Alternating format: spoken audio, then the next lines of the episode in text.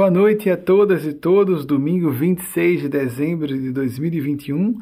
São agora 18 horas aqui em La Grange, Nova York. 18 horas e 49 minutos.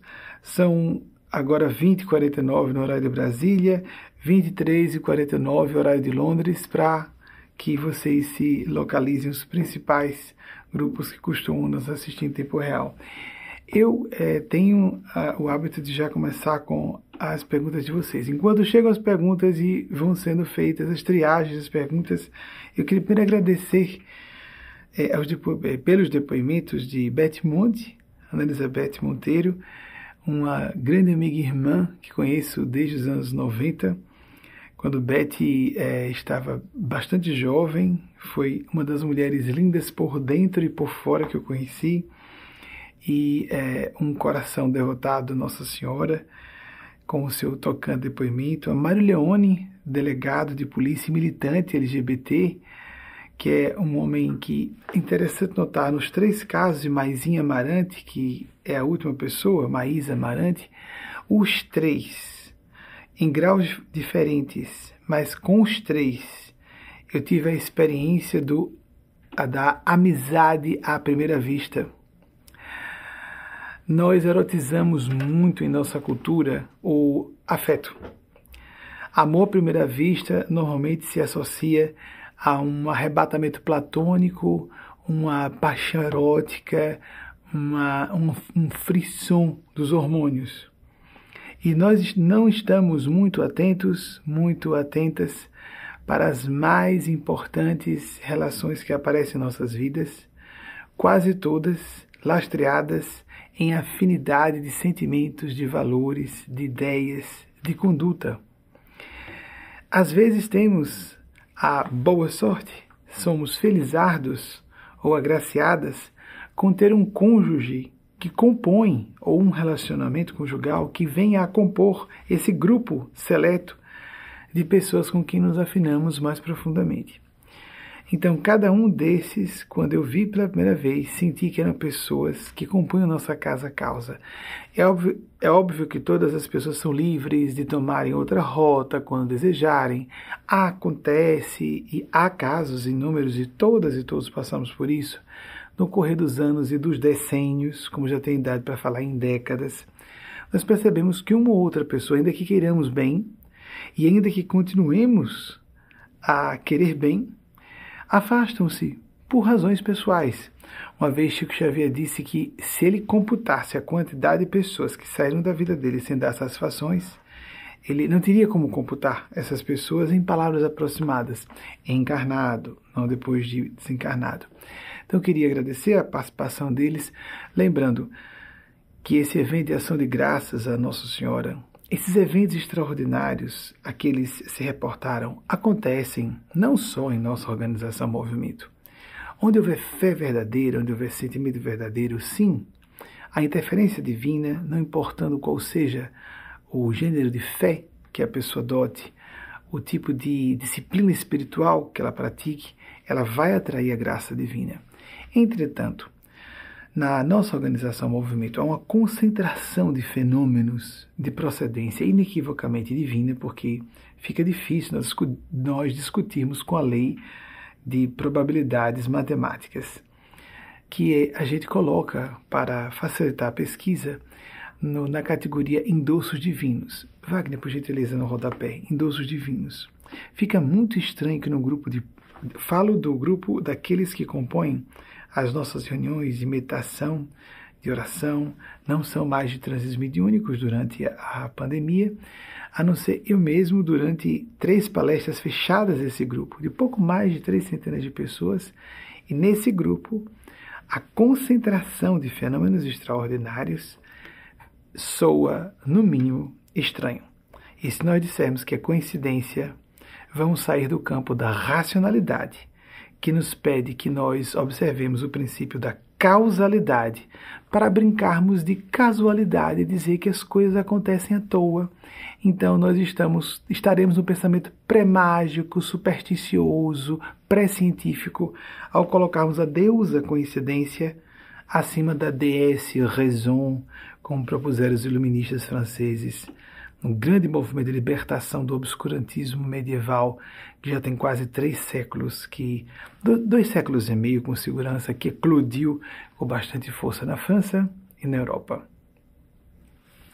Então, quero, entretanto, antes também de abrir a pergunta de vocês, prestar homenagem, não poderíamos deixar de prestar homenagem a um falecido ilustre do dia de hoje, que as amigas e os amigos podem estar, os que estão acompanhando ao vivo, é, estar informados, o arcebispo Desmond Tutu. Desmond Tutu foi um homem extraordinário. Ele nasceu em 1931 e recebeu o Prêmio Nobel da Paz em 1984. Esse slide eu pedi para preparar de antemão, porque, de fato, quando soube, é, pouco antes me recolhi meu sono longo, porque eu durmo, passo a madrugada e a manhã acordado, à noite, madrugada e a manhã acordado, e durmo algumas horas à tarde. Meu sono longo o sono longo das pessoas é de madrugada. Meu sono longo, quatro horas, três horas e meia, cinco horas às vezes, acontece à tarde.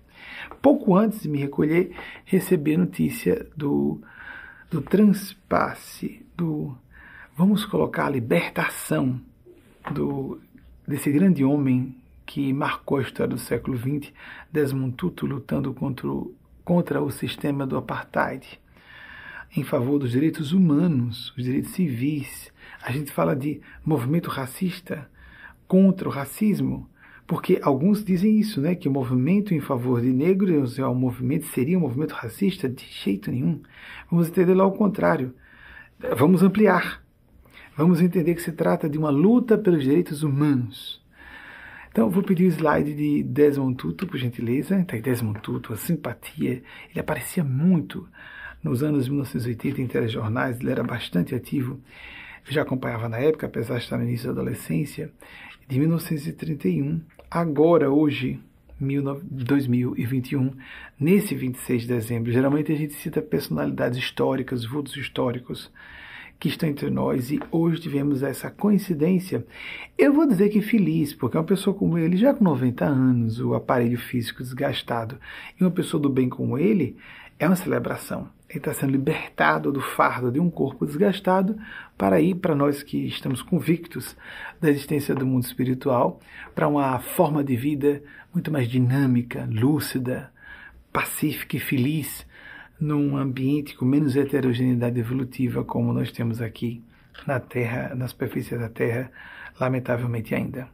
Muito obrigado. E ah, os amigos espirituais solicitaram que eu trouxesse a lume com vocês um slide, é raríssimo nós fazermos isso, não é? Sobre prática cristã. E eu vou pedir para colocar para vocês verem, para fixarem bem a ideia de ficarmos bem didáticos e mentalizarmos bem. Se você está assistindo mesmo ao vivo, pode depois, ao terminar a preleção, retornar para assistir de novo esse trecho e poder fixar melhor, refletir sobre esses tópicos que constituem a prática cristã. O espírito Eugênio Aspásia me solicitou que eu trouxesse para vocês hoje. Então, isso foi preparado antes, que geralmente nós só somos condicionados, isso é o nosso habitual, às perguntas de vocês. Mas isso eu trouxe antes. Prática cristã. Vamos colocar o primeiro item, que é o central. A prática cristã é fulcrada, baseada, lastreada nessa rocha firme da fraternidade. Jesus se colocou como nosso grande irmão. Eu vou falar muito sumariamente, que o que interessa é nós refletirmos sobre isso, chegarmos às nossas próprias conclusões a respeito. Jesus queria que nós fôssemos todos um, ou uma unidade, irmãos e irmãs, uma comunhão dos, de, dos devotos ou devotas do bem inicial maiúscula, de Deus, fazer o bem, não importando a que religião a pessoa pertença, não importando que uma pessoa não seja adepta de uma religião formalmente organizada, não interessando sequer se ela acredita na existência de Deus, ser fraterna. Ser fraterna nos laços conjugais, nos laços familiares, parentais na relação entre pais, mães, filhos e filhas, entre irmãos biológicos, às vezes é difícil ver a fraternidade, por mais que pareça contraditório, não é? Nós vemos que não há neutralidade entre parentes biológicos, ou somos muito amigos ou ficamos normalmente muito hostis. a essa tentação, nós reencarnamos uma mesma família biológica para tentarmos diminuir problemas com, a, com os afetos de outras existências. Todos os reencarnacionistas, inclusive das grandes tradições espirituais do Oriente, falam sobre isso. Mas a fraternidade transborda uh, os limites estreitos da parentela consanguínea. E o que interessa mesmo, não por acaso Jesus combateu tanto ficarmos atrelados demais ao apego à, parentela biológica e todas as tradições, de novo, do Oriente e do Ocidente, do passado e do presente, chamam a atenção para a necessidade de a pessoa iniciar uma vida nova. O tal do homem novo, a mulher nova, a que Jesus fez referência, que nós deveríamos fazer surgir. O Natal aconteceu ontem, o dia do Natal de fato, dia 26 de dezembro, né, para quem estivesse na distância, mas é um dia para emblematicamente representar o que devemos fazer durante o ano todo. Fazer surgir o eu mais espiritual, ou o nosso, a nossa versão mais espiritual, mais humana de nós próprios, de nós mesmas. Mas para a fraternidade ser autêntica, vamos colocar só três itens que são todos eles desdobramentos inexoráveis da fraternidade legítima e que, se faltar um único deles em caráter mais ou menos absoluto, desculpem fazer as aspasinhas, é porque não é absoluto mesmo, não há nada, não é? Se houver uma falta crítica, vamos colocar assim, de um desses três atributos, a fraternidade não será genuína. Então vamos começar pelo primeiro, pelo primeiro deles, por favor. autenticidade. Jesus foi radicalmente contra todas as manifestações de hipocrisia. Quando ele se opunha às manifestações de poder, poder religioso, poder político, poder econômico, poder cultural, todos eles enfechados em uma só comunidade de doutores da lei, de religiosos da época, de escribas, estava tudo geminado no Templo de Salomão e daquela comunidade que era elite judaica. Essa elite israelita representa a humanidade inteira. Por isso é ruim sermos uh, antissemitas, porque o problema não é o judaísmo, o problema somos nós, seres humanos. E quando Jesus se opunha a pessoas que estavam preocupadas com a aparência de eh, santidade ou de virtude, as pessoas preocupadas em serem convencionais, e serem aprovadas pela maioria, Vejam, há pessoas que usam a popularidade para o bem, mas eu quero dizer colocar em primeiro plano, dar primazia à aparência em vez da essência. O propósito sincero, honesto de servir a um ideal, atender a uma vocação chamado interno. Jesus foi muito duro os quatro evangelhos canônicos deixam isso bastante evidenciado, enfaticamente evidenciado, como Jesus queria que as pessoas fossem francas, sinceramente francas. É porque tem a franqueza, é, por mais paradoxal que pareça, a franqueza hipócrita, né? A pessoa que está se fazendo de honesta, mas para passar adiante uma informação indevida para a pessoa que menos pode absorver aquela nova informação, etc, etc.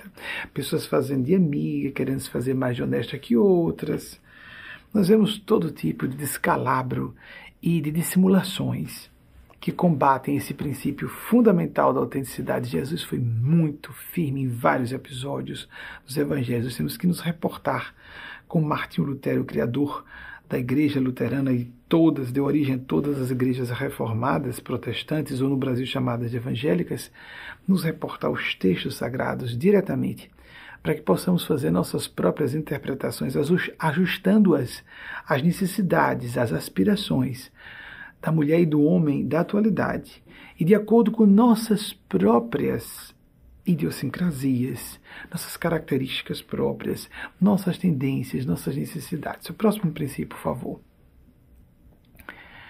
Perdão. Ninguém será completamente fraterno se, além de ser muito autêntico também ou autêntica, não puder viver plenamente o perdão.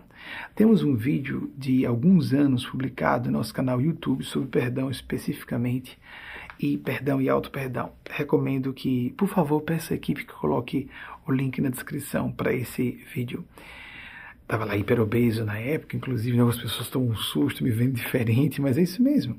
Embora não tenha feito bariátrica, felizmente. Mas quem não conseguir sair da hiperobesidade por uma constituição, existe isso, uma constituição genética própria, para termos a inclinação a acumular mais massa corporal que outras pessoas, sim, recomendo que se faça, procure-se um médico, uma médica, cirurgião, cirurgiã, que faça a sua cirurgia bariátrica. Eu não fiz, no meu caso, não foi, foi dieta de fato. Estou há dois anos e meio estável nessa, nessa massa corporal que me encontro, com pequenas oscilações, porque nós oscilamos com qualquer coisa, nós temos propensão à obesidade, qualquer coisa oscilamos. Lá nós falávamos sobre o que os espíritos pediram nos anos 1990 e que é, estudássemos a origem etimológica da palavra perdão. O prefixo per do latim significa completamente. Perdoar, doar-se completamente. No português, nós não perdemos essa origem etimológica da palavra, porque darmos-nos darmos-nos completamente é extremamente difícil. Lembra a misericórdia, amar não apesar do defeito de alguém, mas por causa de uma falha. Mães e pais que têm um filho ou uma filha com uma deficiência percebem isso claramente. Uma inclinação natural a se preocupar ou dar mais atenção àquela filha ou aquele filho que porta não a deficiência no sentido literal, mas tem menos inteligência ou menos autogoverno emocional.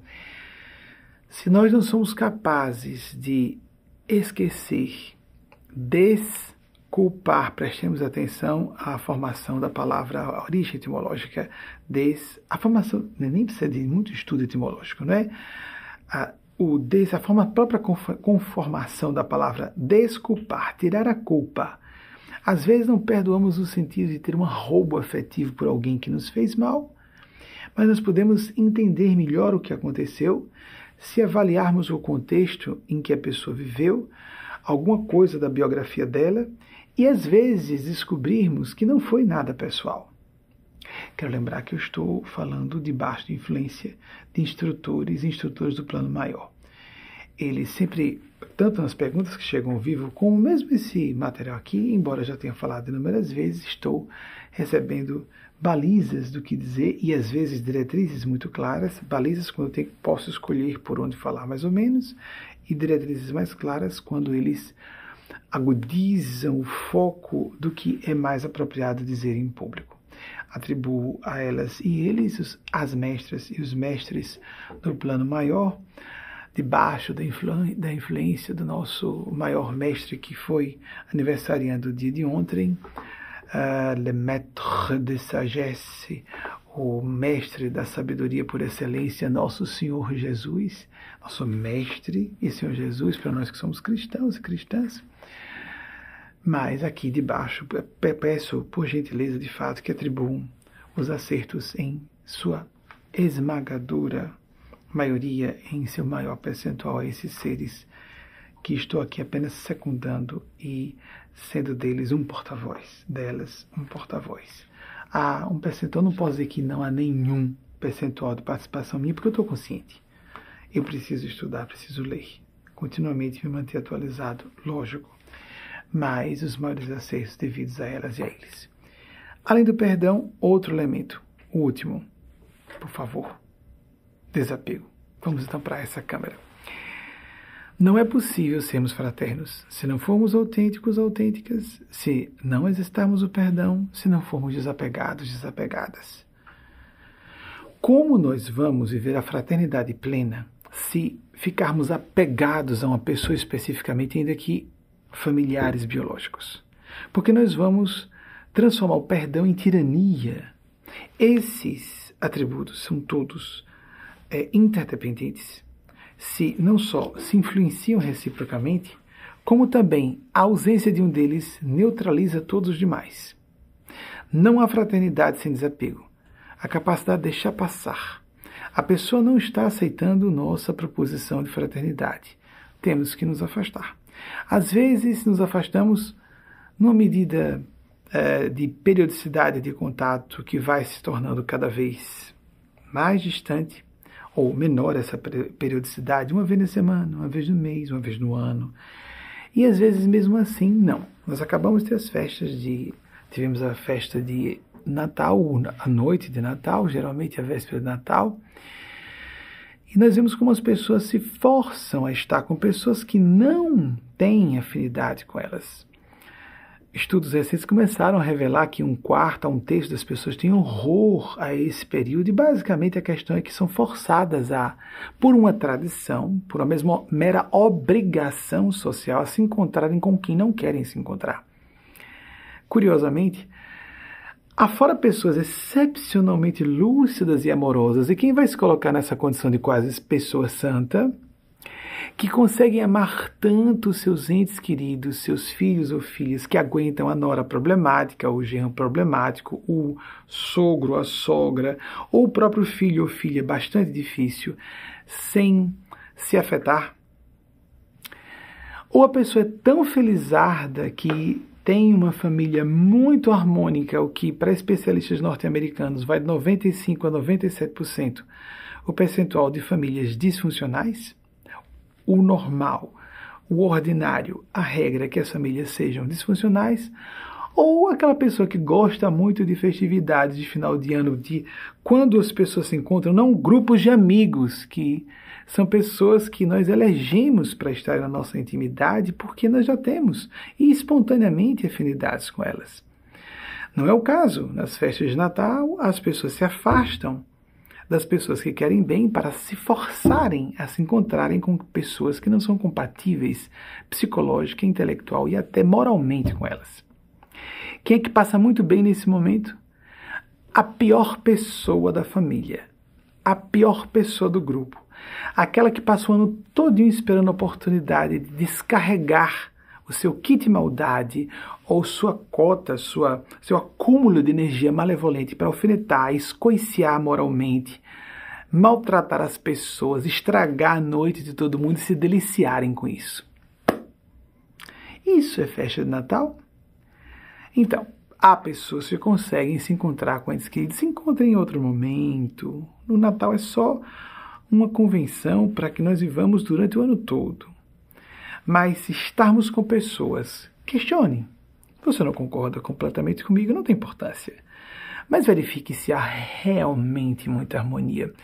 Porque o que tenho notado por minha experiência, no correr de décadas orientando pessoas, é que famílias muito harmônicas ou costumam ter harmonia de superfície, de dissimulação, pouca autenticidade, para troca de presentes materiais Esquecidos aniversariantes para colocarem um sinistro Papai Noel com umas macabras renas aladas e coisas do gênero, e para que as pessoas apenas mantenham um conjunto de interesses materiais, quando, por exemplo, são pessoas que pertencem a uma família muito rica ou muito poderosa.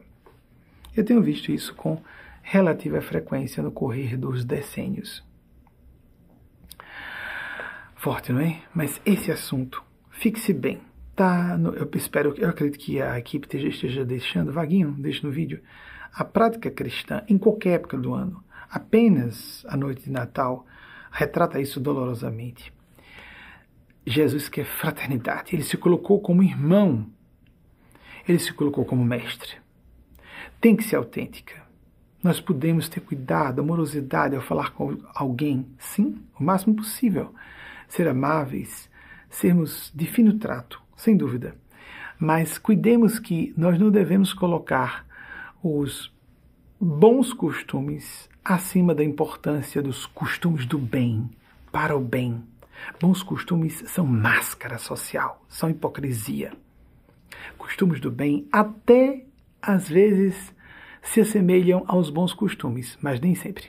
O Desmond Tutu foi, que acabamos de homenagear, foi homem que enfrentou convenções a partir de uma perspectiva conservadora, uma autoridade eclesiástica de uma igreja tradicional, mas ele confrontou as convenções de sua cultura, o apartheid.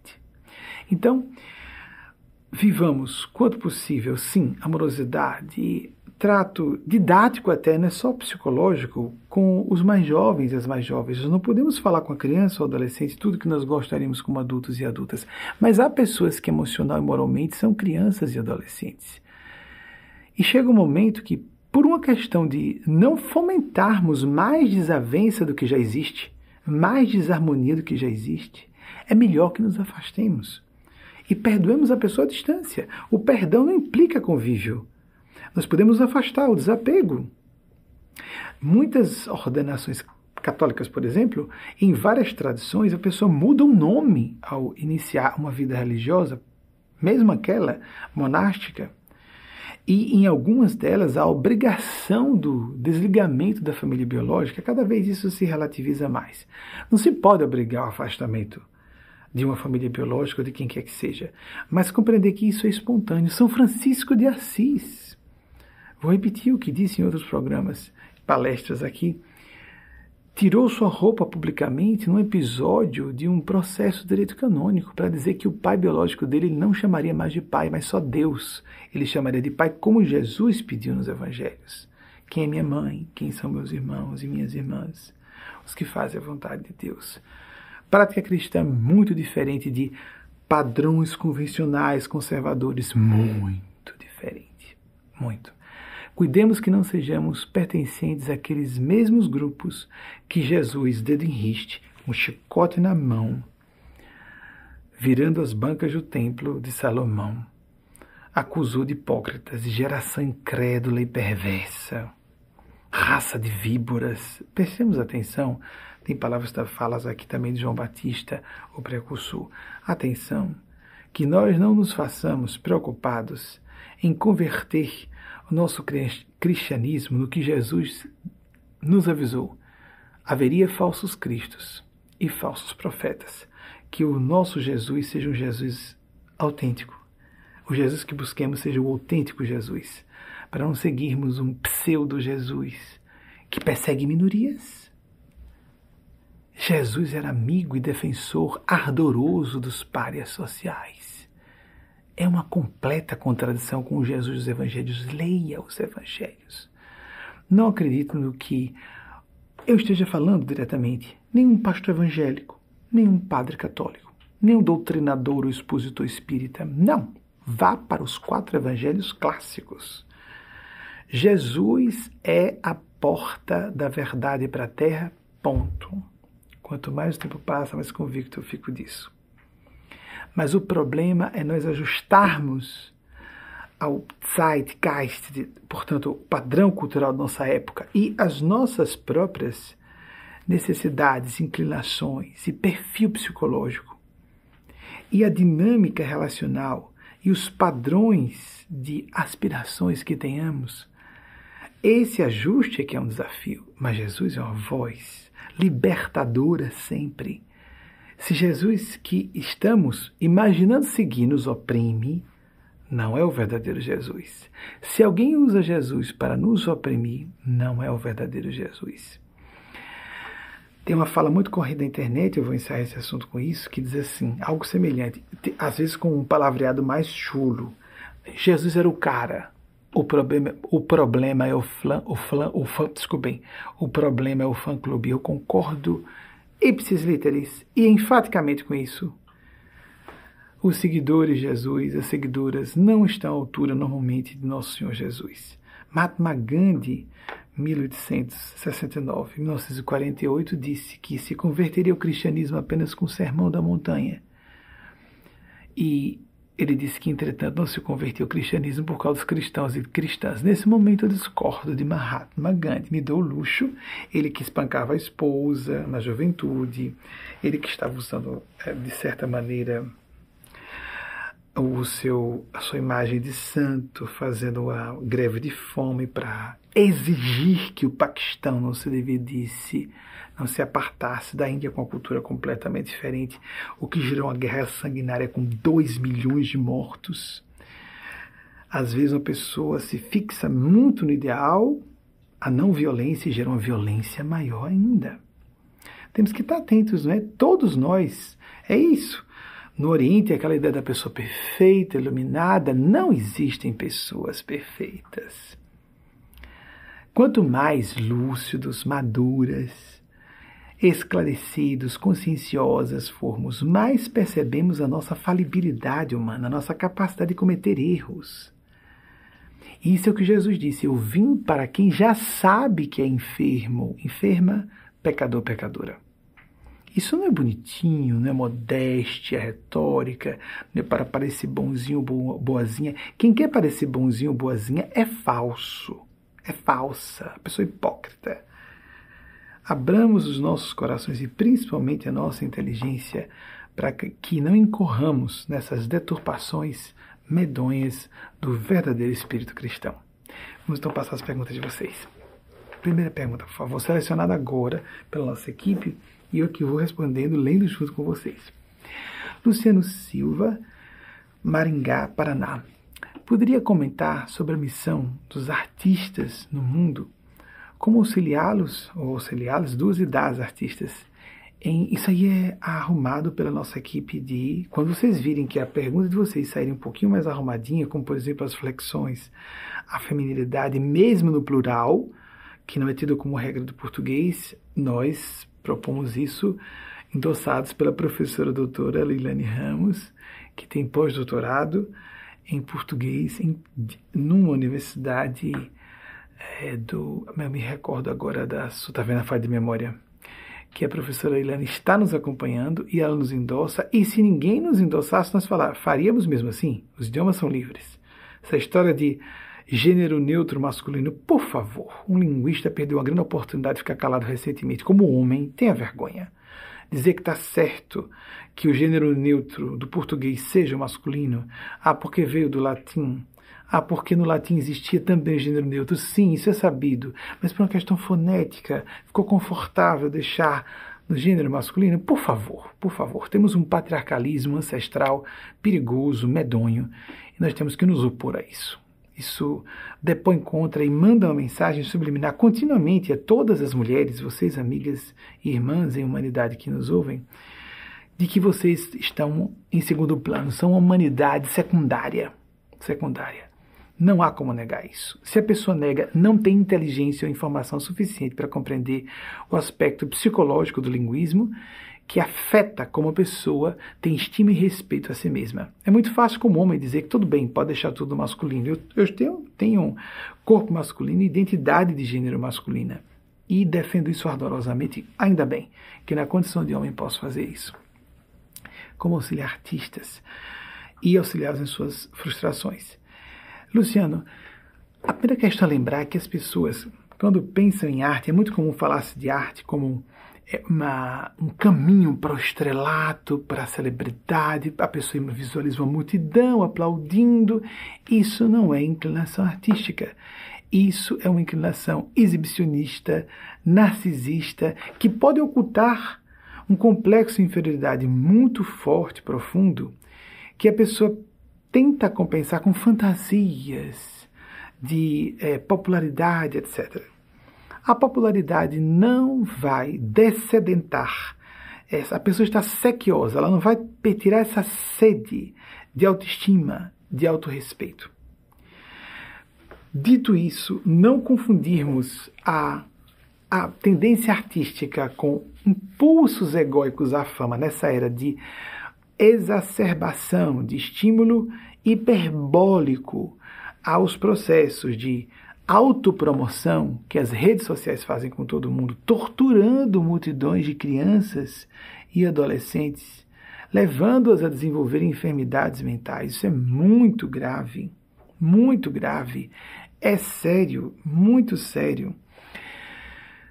De, definindo o próprio valor à base de números, não podemos quantificar o que é qualidade quem eu sou, quanto eu valho para minha própria perspectiva, de acordo com likes, quanto curtiram ou não uma publicação eh, que fiz. Isso se pode incomodar um adulto, uma adulta, uma criança ou uma pessoa que acabou de entrar na adolescência, isso pode ser bastante perturbador.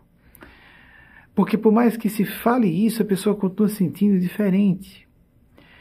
Ninguém é mais respeitável por ser mais ou menos popular, por ser mais ou menos é, portador de riquezas materiais, por ser mais ou menos portador de beleza física, por ser mais ou menos prestigiado para as convenções do mundo, nem pela cor da pele, nem pelo gênero, identidade de gênero, orientação sexual, nacionalidade, fonética, sotaque, idioma primário.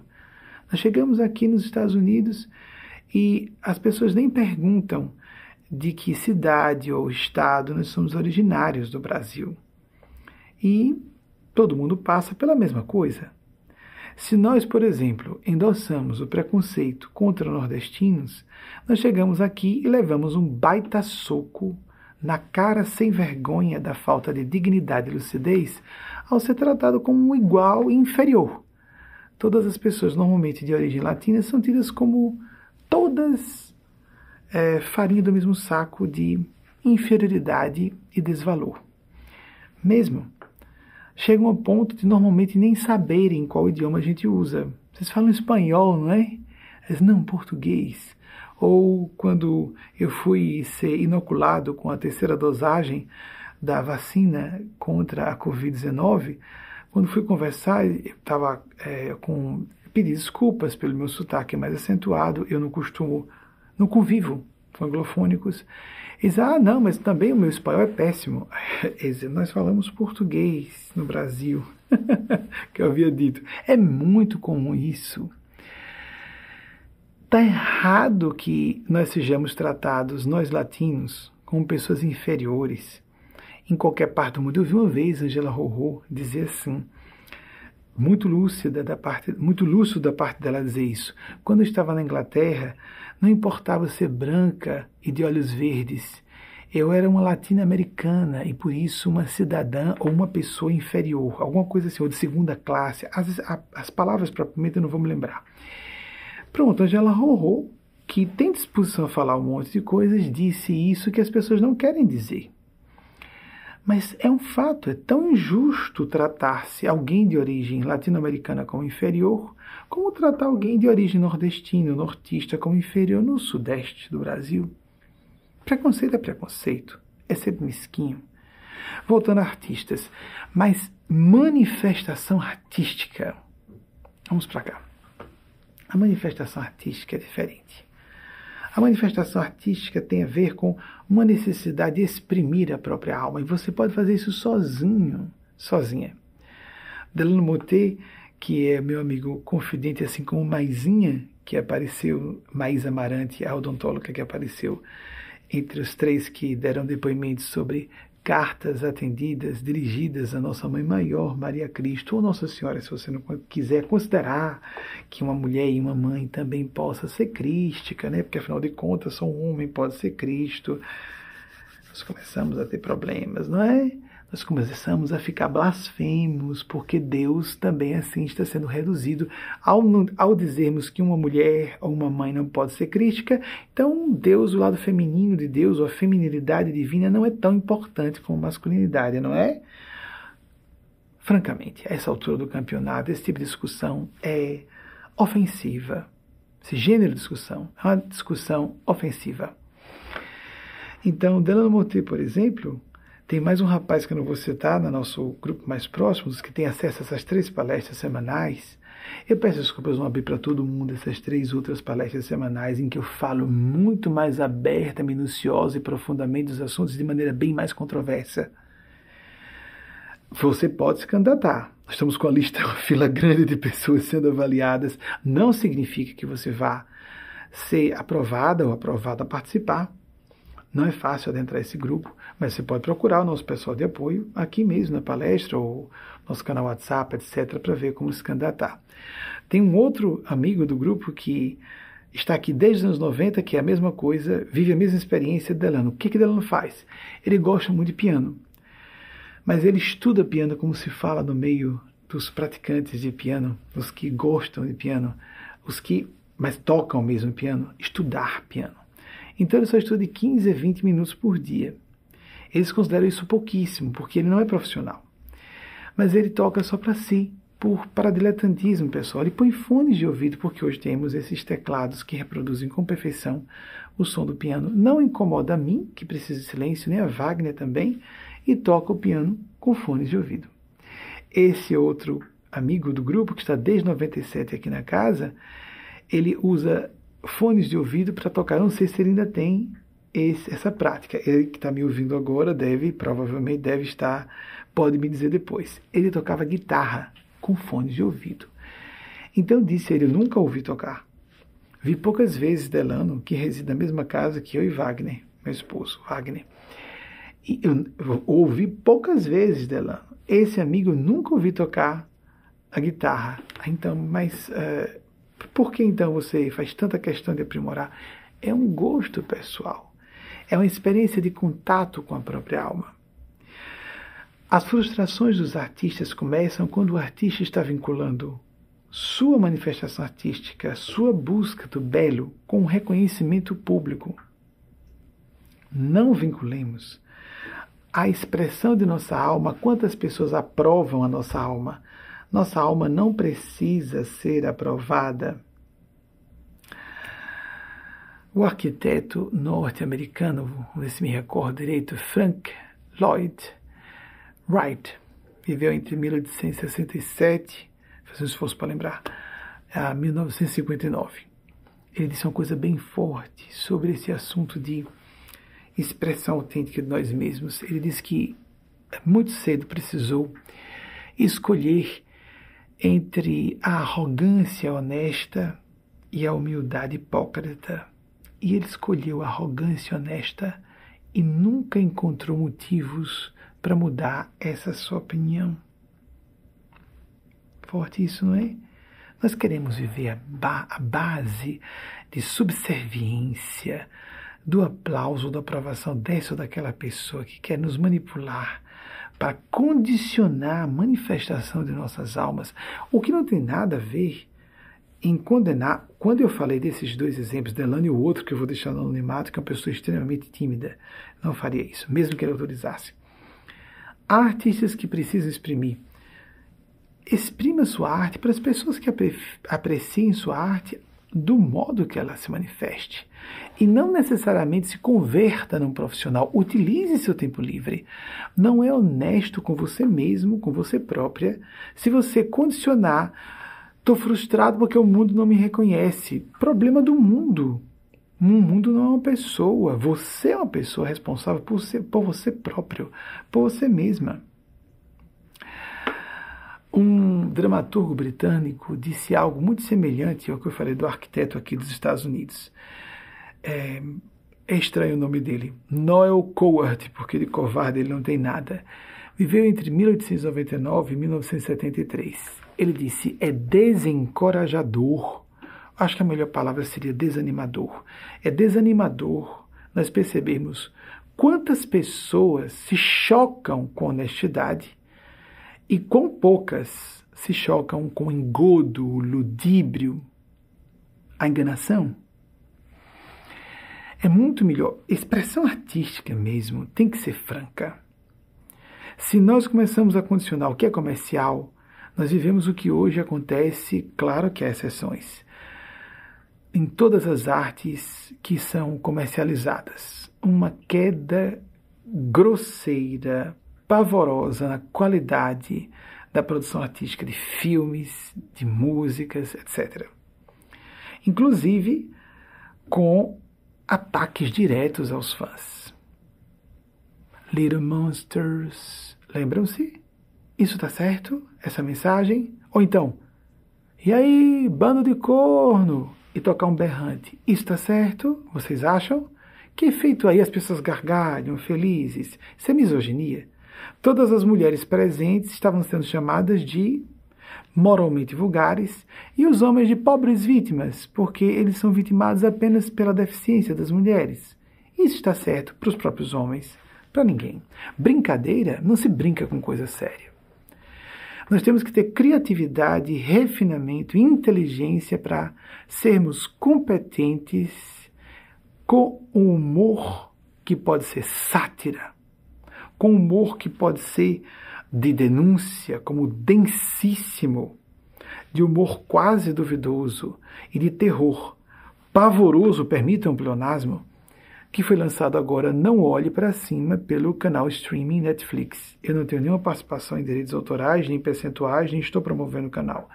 Estou fazendo aqui é, graciosamente, gratuitamente essa promoção. Um filme denso. Não é para se assistir com crianças a esse filme, nem com adolescentes, na minha opinião. Um panteão de grandes estrelas da atual Hollywood, como Leonardo DiCaprio, que está impacável, todos eles. Kate Blanchett, como Mary Streep, que eu não sei se está fazendo um ataque indireto muito bem colocado à figura do anterior presidente dos Estados Unidos, sempre aparecendo, ela aparece como a presidenta dos Estados Unidos, sempre aparecendo com figuras de grandes conservadores do passado dos Estados Unidos na presidência. Leonardo DiCaprio mostrando como a comunidade científica está angustiada por não conseguir comunicar informações essenciais para o grande público. Kate Blanchett mostrando como muitas vezes pessoas da mídia estão cínicas. Então, o cinismo em toda parte, a falta de desinformação, o conspiracionismo, se vocês converterem o tema, eu não estou fazendo um spoiler, converterem o tema central do filme de um asteroide que vai se chocar com a Terra, com o vírus SARS-CoV-2. Se vocês trocarem astrofísica e a comunidade astronômica e astrofísica, pela comunidade de saúde, da comunidade científica de saúde, principalmente epidemiologistas, infectologistas, virologistas, entendemos claramente. E as teses conspiracionistas de caráter ideológico político fica tudo muito claro que eles estão falando que nós estamos vivendo hoje. Vale a pena assistir. Há filmes a esse filme, há filmes assim. Está num canal é, que as pessoas têm acesso com facilidade, recomendo. Denso. Não é um filme alegre. Não é para terminar feliz. Inclusive porque a expressão um amigo me ajudou, isso eu estava com dificuldade de compreender. Ah, o título foi traduzido literalmente. Em inglês, o olhar para cima também se quer para ver o asteroide, que já está sendo perceptível olho nu, a uma certa altura do andar do enredo do filme, o olhar para cima significa também, disse Marconinho, que é o Marconi Vieira, o dirigente do núcleo aqui de nossa organização e também dirigente do departamento de tradução para o inglês. Ele disse: Olha, Benjamin, isso aí também significa investigar com mais cuidado. Tem um trocadilho em inglês que não foi preservado na tradução literal para o português. Não olhe para cima. Ao que foi remetido por Eugênia Spásia, a uma das melhores origens etimológicas da palavra religião. Nós ouvimos com frequência que a origem etimológica da palavra religião é religare, do latim religar, a criatura, o criador. Existe uma tese concorrente que acho uma hipótese muito melhor, melhor que a origem seria a palavra latina religere, que significa ponderar e refletir detidamente sobre alguma coisa. Reflita melhor tenha o um melhor senso crítico, dê valor à comunidade científica se o assunto é realmente científico.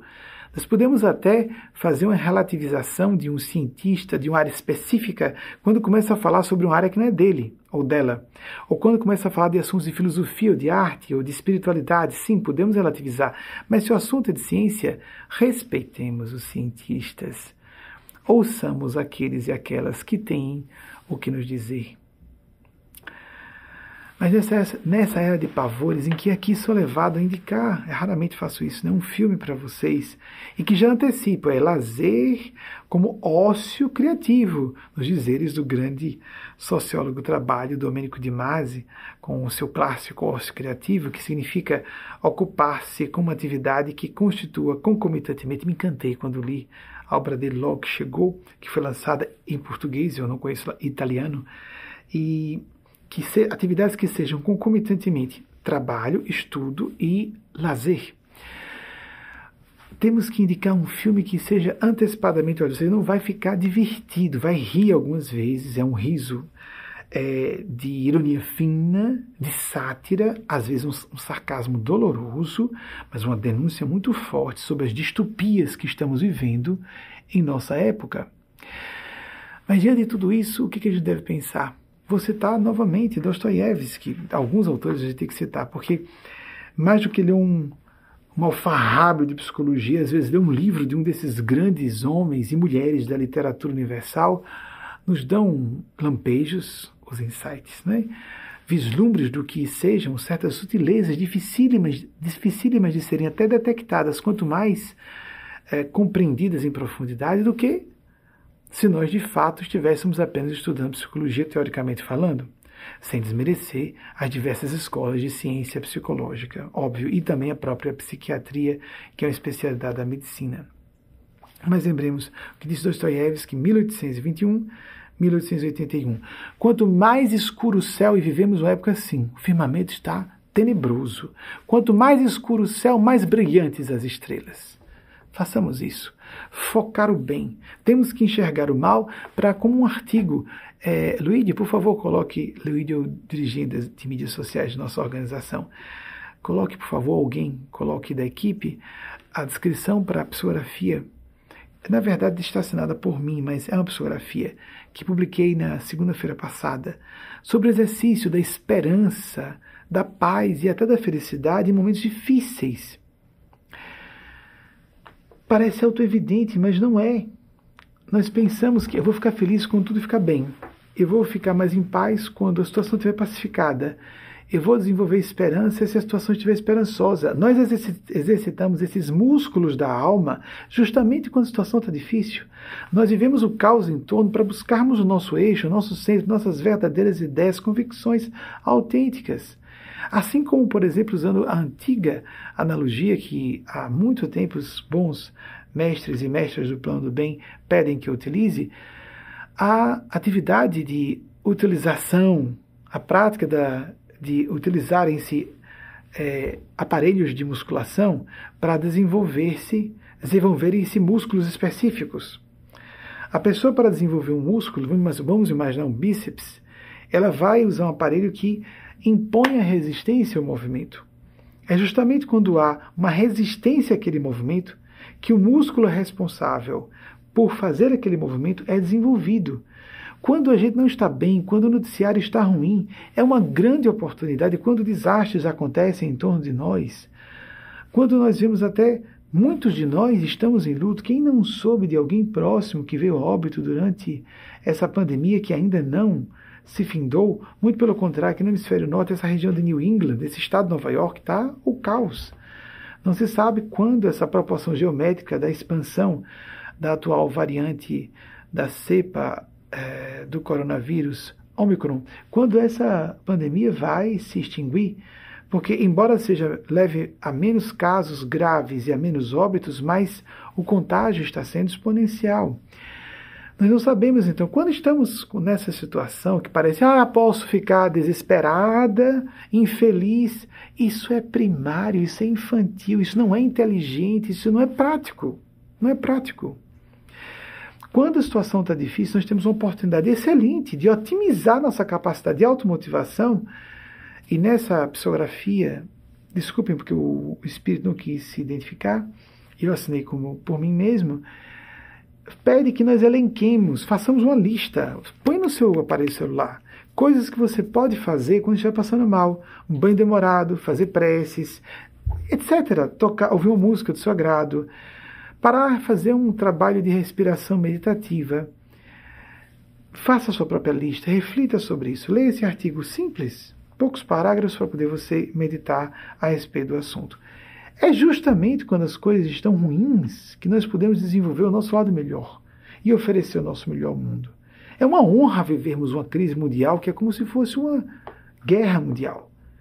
Nós vemos uma pandemia nessa duração dolorosa, cansativa, a comunidade médico-hospitalar exausta, a própria estrutura médico-hospitalar à beira do colapso na Inglaterra, aqui nos Estados Unidos também, manifestações anti-vacina na Europa, a Europa que criou a ciência como nós entendemos, cadê os europeus? e europeias, por que isso? Porque são outros espíritos, não são aqueles espíritos que estavam reencarnados quando a Europa foi a, a vanguarda do conhecimento e a vanguarda do crescimento da humanidade em todos os sentidos. Mas há grandes europeus e europeias, sem dúvida, só não são mais os gênios do, do, passado. Aconteceu isso com outros povos, não é? A Grécia Antiga, cadê a Grécia? Cadê Atenas? Não é? Um grupo de espíritos reencarnou ali e desligou-se depois de cumprir sua tarefa. Faça esse esforço para se sentir melhor mesmo no meio do pandemônio. Como Eugênia pediu para falar desde o início da pandemia, o espírito Eugênia Aspásia, vivemos uma pandemia no aspecto clínico médico e epidemiológico e um pandemônio social, político, econômico, cultural, etc. Então, como buscar quaisquer frustrações que vivamos, as artísticas, as profissionais, as acadêmicas, quantos projetos precisaram, precisaram ser frustrados, precisaram ser procrastinados, não por vício de procrastinação, precisaram ser adiados mesmo. Quantos contatos sociais deixaram de existir por causa da pandemia? Isso é um desafio a nós transformarmos a fertilidade de um período de podridão, material putrefacto é material fértil. O que está em decomposição pode virar adubo natural, para que nós, é, assim, tornemos um, o, a gleba de nossas almas, internamente nos nossos corações, nas nossas mentes, externamente em nossas vidas, mais fértil para que nós plantemos as sementes de uma nova era em nossas vidas e irriguemos e esse, essas eiras que abramos e façamos com que nossas existências se convertam num pomar de árvores frutíferas do bem, o que Jesus falou, conhece-se árvore pelos frutos, que essas árvores frutíferas, essas iniciativas de realizações sejam as melhores possíveis. Jesus estabeleceu uma meta como ideal para a gente tentar se aproximar de lá. Conhece a árvore pelos frutos. Ninguém só oferece fruto bom, a gente é ser falível. Mas que o percentual de frutos bons seja maior, pede os Nespásia sempre para dizer sobre essa, esse trecho dos evangelhos clássicos, que nosso percentual de frutos bons seja maior do que de frutos ruins. Vamos então passar para a próxima pergunta de vocês? Por favor. Juan Vieira Salvador, Bahia. Juan pertence ao nosso grupo aqui, mas ele não apresentou essa pergunta. O grupo das pessoas que assistem as palestras fechadas, mas ele não apresentou essa pergunta antes para mim. Estou recebendo para manter essa espontaneidade própria da manifestação do Espírito como quer.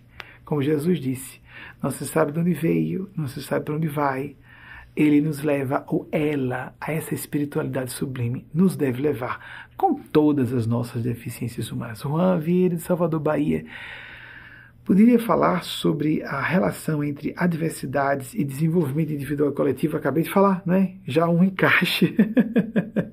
Eu não sei se tem uma equipe de três pessoas que faz a seleção das perguntas. Se a pergunta já estava selecionada quando eu comecei a falar sobre isso, ou se houve apenas uma confluência, uma convergência do que a espiritualidade amiga pede que eu fale e a pergunta que está por vir. Vocês notam com frequência no chat ao vivo as pessoas comentam: Ah, minhas perguntas foram respondidas, meu Deus, agora ia falar e ele começou a falar, porque não sou eu. E sim esses seres que estão querendo tocar os corações de todas as pessoas. Ficar dizendo que tudo isso é coincidência, que é mera casualidade, é colocarmos é sermos supersticiosos, é sermos afeitos a crendices, é a deusa coincidência. Estamos abandonando a matemática ao dizer isso. Muita gente pomposamente se diz mais inteligente ou mais culta por não acreditar nessas coisas de modo desdenhoso e está acreditando em. Uh, é, vou, vou, vou dizer de novo: isso é uma crendice. Uma crendice é a coincidência. Espera aí, raciocine friamente. Use o pensar racional que, que uh, norteia todas as ciências. Não existe casualidade para quem tem um pensar científico. Existe causalidade, lei de causa e efeito, buscar a causa para governar os efeitos dentro de uma situação de controle. O método experimental científico exige isso. Quando vemos alguma coisa ca casualmente ocorrer com muita frequência, significa que é uma causa oculta que não foi descoberta.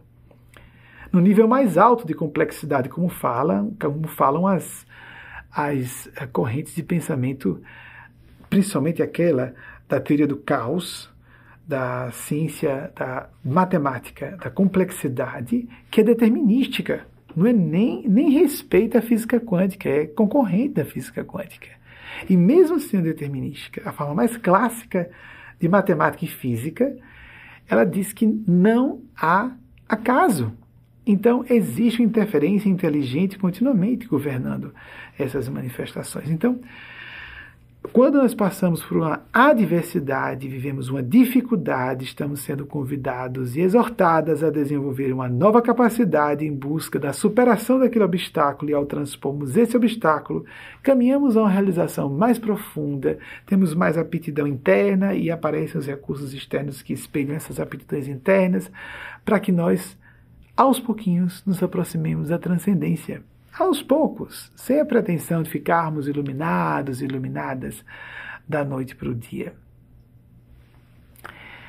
Sêneca, certa vez, disse, o grande eh, sábio romano que viveu entre o ano 4 antes de Cristo e o ano 65 da nossa era, que nós devemos provar nossas falas pela nossa conduta, pelas, pelas nossas ações. Tem que haver coerência entre esses princípios que esposamos e o nosso dia a dia. Não pode ser uma coisa que se apresente publicamente apenas, mas que vivamos o nosso dia a dia. A autoridade moral fala de um assunto aparece quando a pessoa vive, realmente acredita no sentido do comportamento transformado ao esposar uma ideia e traduzi-la em ações, em fala, em sentimentos.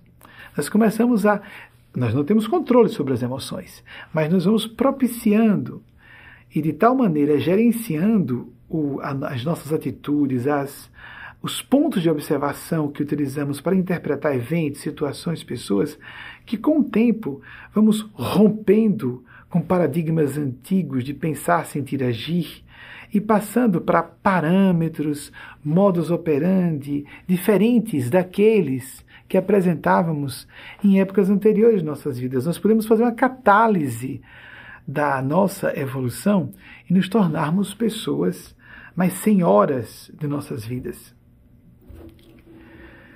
Com isso, de modo algum, estaria dizendo que estamos em busca de um controle, comple um controle completo sobre nós mesmos, nós próprios. Isso é uma quimera, nós não temos como viver essa ideia de que nunca mais vou ter a, essa queda num erro, digamos, uma explosão de raiva. Existe a ira do ego, a ira do nosso lado sombrio. Isso é desgoverno infantil. Todas as pessoas civilizadas contêm suas emoções, todas elas, inclusive a raiva, mas existe uma ira do bem que não é muito bem vista.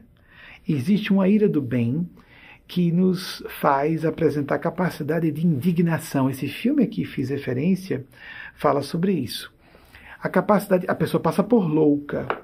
Dois cientistas passam por loucos, o que é interpretado por Leonardo DiCaprio e a sua é, orientanda pós-doutoranda pós, é, em astrofísica, se não me engano, se não em astronomia, as personagens do filme. Que ela primeiro surta e ele também depois. Tem um momento em que nós temos todo profissional, todo pai ou mãe, Toda pessoa numa relação íntima sincera tem um instante de ficar firme, severa. Senão, não está sendo amiga ou amigo. Varia, verdadeiramente, varia de pessoa a pessoa como essa severidade, essa firmeza vai se manifestar, mas se manifesta. E nós devemos, entretanto, nessa busca de gerenciar e não ter controle absoluto sobre nós mesmos, o historiador e senador romano Tácitos, que viveu entre 56 a morte dele não é certa, mas eu sei que é para depois, pelo que normalmente se costuma dizer, para depois do ano 117 da nossa era. Mas o ano de nascimento é mais seguro, 56. Ele disse algo interessante sobre isso. A paixão pelo poder absoluto é a mais devastadora, traduzindo livremente, a mais devastadora de todas as paixões. E isso a gente pode entender quando a pessoa tem paixão pelo poder público, etc. Mas há pessoas perfeccionistas que se torturam há um alto flagelo psicológico, eu tenho que acertar, não posso errar de forma nenhuma. Não, vamos partir do princípio de inevitabilidade prática. Somos seres humanos, somos falíveis. Não significa também a gente, a gente fazer, como falei recentemente, não sei se foi aqui, mas numa palestra fechada, fazer tibum, que nem um tobogã na direção da lama, e ah, eu sou um porquinho mesmo, eu sou um ser pecador, por isso a gente fica embolando na lama, e aí se lambendo com a lama, que delícia essa lama. Não pode ser assim, gente. A podridão tem que ser convertida em fertilizante. O que está errado tem que ser monitorado. Nós temos que fazer um esforço gradativo por transformar o que seja destrutivo em nós mesmos em algo construtivo para nós e outras pessoas. Mas há defeitos estruturais que nós não vamos vencer quando quisermos. Nós temos que fazer um trabalho, portanto, de conter, quanto possível, sim, canalizando, porque se a gente contém muito, reprime, e aquilo explode no pior momento, mais frágil adiante, isso é princípio de psicologia profunda. Mas enquanto a gente não consegue uma forma de canalizar construtivamente o defeito, a gente contém. Atento a estar contendo. Temos que estar conscientes, não jogar para debaixo do tapete do inconsciente. Vai voltar transformado. A palavra que veio foi teratologizado. Permitam o neologismo. Vai converter-se em algo pior, um monstro que nos devore. Para trazer um pouco de humor a esse assunto tão sério, eu vi um banner na internet, não me recordo em que rede social, achei interessante, que uma mocinha vestida como princesa, era um desenhozinho bem criativo, talvez muitas e muitos, muitas e muitos de vocês tenham visto também. Uma mocinha vestida como princesa é, medieval e tem um cavaleiro lá do lado com escudo, espada, e vê um dragão cuspindo fogo, e ela grita: socorro, socorro, socorro, me salve, me salve. E então, no quadro seguinte, aparece a princesa montada no dragão, indo embora com o dragão, o cavaleiro medieval com a espada escudo lá estupefato e na, com palermão, na pasmaceira da, da estupefação, e ela dizendo: Obrigada, obrigado, eu queria me salvar daquele homem que quer me controlar, com espada e escudo na mão. É interessante porque no estudo mitológico de dragões, o dragão representa a figura feminina que o homem teme.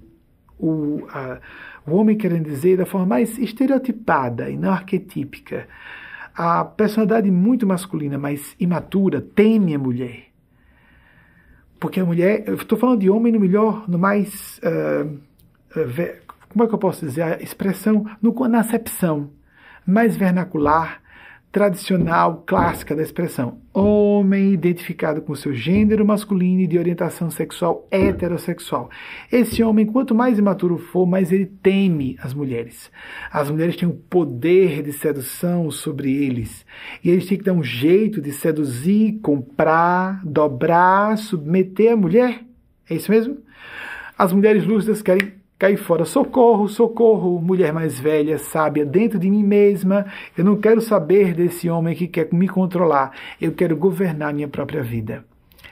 Porque as boas parcerias, mesmo considerando homens, cisgênero, heterossexuais e mulheres, cisgênero, heterossexuais, é que ambos sejam pessoas desenvolvidas, autossuficientes, senhoras, as duas pessoas, dos dois gêneros, de seus próprios valores, ideais e fazerem um ajuste contínuo que tem que ser refeito ciclicamente, periodicamente. É?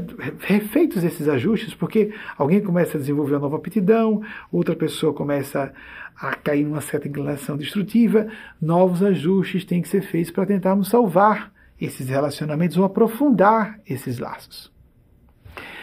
Para darmos um tempinho de descanso para todas e todos, nós vamos fazer um breve intervalo. Eu vou voltar com mais. Atenção, intervalo. Eu volto com mais, pelo menos uma pergunta de vocês. Após o, esse intervalo de 5 minutos apenas, vocês podem colocar é, um timerzinho no seu dispositivo celular para que você troque uma ideia com alguém do lado, para que você coloque uma, uma aguinha para dentro ou uma aguinha para fora nesses cinco minutos e voltamos logo em seguida com pelo menos mais uma pergunta de vocês. São agora 23, 20 horas e 3 minutos de, no horário de Lagrange, Nova York, onde estamos, 22 horas e 3 minutos, Brasília, já uma hora da manhã e 3 minutos do dia 27 em Londres. Temos já as pesquisas, não é, da equipe de bastidores das personalidades citadas, Mahatma Gandhi, 1869, 1948, volte me cito Gandhi, né? Mas foi um grande homem com todas as ressalvas que eu apresentei. Grandes homens têm defeitos, né? Grandes mulheres também. Seguindo. Frank Lloyd Wright, 1867, 1959. As datas estão certas. É tão bom poder pesquisar na hora, né? Maravilha que a gente tira dúvida na hora. O próximo, por favor a equipe já fica correndo, aumentaram a quantidade de pessoas para poder dar conta, que ultimamente acabei citando mais, os espíritos conseguiram me convencer, quando vierem os nomes, as citações e as datas, não se acanhem. Eu achava meio snob, mas que seja. Eles querem que eu enriqueça, que ilustre as ideias, raciocínios e princípios que são expendidos aqui para o nosso próprio benefício, para a paz e felicidade de todas e todos nós. Próximo, por favor. Aqui é o bem de cultura, não é? Não é coward, de coward, de covarde, não tinha nada. É 1899, 1973, as datas também estavam certas. Às vezes a gente se atrapalha, não é? Seguindo, por favor, acho que tem mais, não tem? Dostoiévski, tenho citado com relativa frequência, né? 1821, 1881, nem completou 60 anos. Próximo, por favor. Sêneca, de 4 a.C. a 65. Mais alguém? Tácito, não foi? Tácito. 56, e de fato não se sabe ao certo, só se tem registros que ele estava vivo depois de 117, mas não com segurança sobre quando ele de fato veio ao decesso carnal nessa sua existência como Tácitus, esse espírito. Eu acho que eu citei mais alguém? Ah, o filme Não Olhe para Cima, sem nenhuma participação. Seria ótimo se tivéssemos, ajudaria a nossa causa, o serviço social que a nossa instituição desenvolve, principalmente em Aracaju, no NIB, Núcleo Irmã Brígida. Irmã Brígida é um dos espíritos guias da nossa instituição, mas não temos participação. Está aí no canal, streaming do Netflix, para quem desejar fazer uma reflexão um pouco mais densa. Vamos então passar para a próxima pergunta de vocês. Acho que dá para uma pergunta pelo menos. Próxima pergunta, por favor. Luísa Prado, Campinas, São Paulo. Eu não sei se Luísa é integrante, eu acho que é, dessas nossas reuniões fechadas, as palestras, eu tenho a impressão que Luísa é, porque é recém-egressa. Se for o que eu estou pensando, uma pessoa coração de ouro, mas não estou certo, eu acredito que seja ela. Poderia comentar, também não tive acesso, amigas e amigos, para manter essa espontaneidade da interação com vocês. Isso aí fica selecionado antes. Poderia comentar a passagem de Marcos 16, nono. Português é assim, né? Capítulo 16, versículo 9. Tendo Jesus ressuscitado de manhã, no primeiro dia da semana, apareceu primeiramente a Maria de Magdala, de quem tinha expulsado sete demônios. Quando, Luísa, nosso Senhor Jesus prestigia a pecadora, a pessoa que estava, esses sete demônios, vamos entender, numa linguagem mitológica, ou pelo menos simbólica, sete graves erros, sete graves vícios. Poderiam ser sete personalidades perturbadoras também, até literalmente.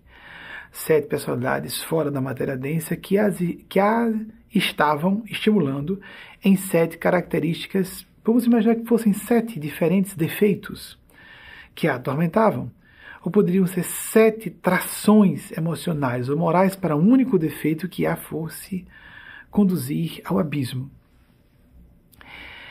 Quando Jesus prestigia, não Maria Santíssima, sua mãe, que nós entendemos como alma crística para quem quiser concordar, não um dos seus apóstolos, mas visita logo Maria de Madalena, essa é uma visão de Chico Xavier, por seu guia espiritual Emmanuel, embora nós não sejamos kardecistas e com todo respeito a não só o kardecismo, o catolicismo, todas as igrejas evangélicas, apenas somos desligados de religiões formalmente organizadas. Emmanuel, por Chico Xavier, fala que ao Jesus visitar é, Maria de Madalena, logo depois da sua ressurreição, não interessando literalmente, historicamente, o que foi que aconteceu com essa tal de ressurreição de Jesus, isso, isso fica para ser explicado em gerações futuras, quando a ciência tiver condições de compreender o que aconteceu. Não necessariamente uma morte clínica de que ele se recuperou na tumba e depois, por psicocinese, movimentou a pedra. Foi só isso que fechava a tumba? Pode ter sido. Nós acreditamos que algo mais aconteceu e se é assunto opiniático não importa. O assunto moral, sim, é universal, é intemporal, é sempre válido, é indiscutível a não ser que a pessoa tenha crivo autocrítico, moral e de busca de finalidades construtivas em eventos, o que indica inteligência espiritual. Não é só inteligência analítica, lógico-matemática, a inteligência racional analítica, ou linguística, a inteligência verbal, que são as prestigiadas, os testes de QI, mas o consciente emocional, que Daniel Goleman é, prestigiou no século passado, se não me engano, ele lançou o clássico Inteligência Emocional em 1996. Aí bota o pessoal daqui para pesquisar isso aí. É um livro que vale a pena ser lido. Eugênia Spaz então chamou do quociente intuicional, a capacidade de termos intuições. Muitas pessoas que são muito inteligentes no campo racional ou linguístico transformam intuições excepcionais em uma linguagem racional ou linguística discursiva só para apresentar à multidão o que na verdade ela captou intuitivamente. É o que acontece com todos os brilhantes profissionais de qualquer disciplina do conhecimento ou qualquer área de atuação humanas. E ela é a pessoa prestigiada por nosso Mestre Senhor Jesus com a primeira visita para nos honrar à condição de pessoas que se empenhem, que se comprometam a se tornar pessoas melhores. Repito o que falei há pouco, ele disse que não veio para santos ou perfeitos, mas para pessoas que já soubessem que eram enfermas e pecadoras. Quem é a pessoa com mínimo de bom senso que não vai se julgar falível?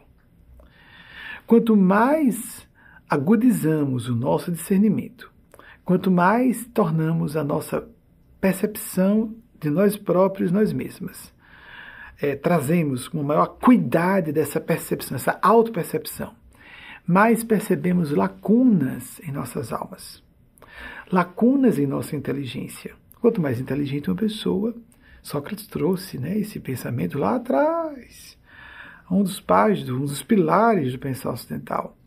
Que trouxe, lembram? Já citamos aqui várias vezes, é ultra citado por tudo que é lado.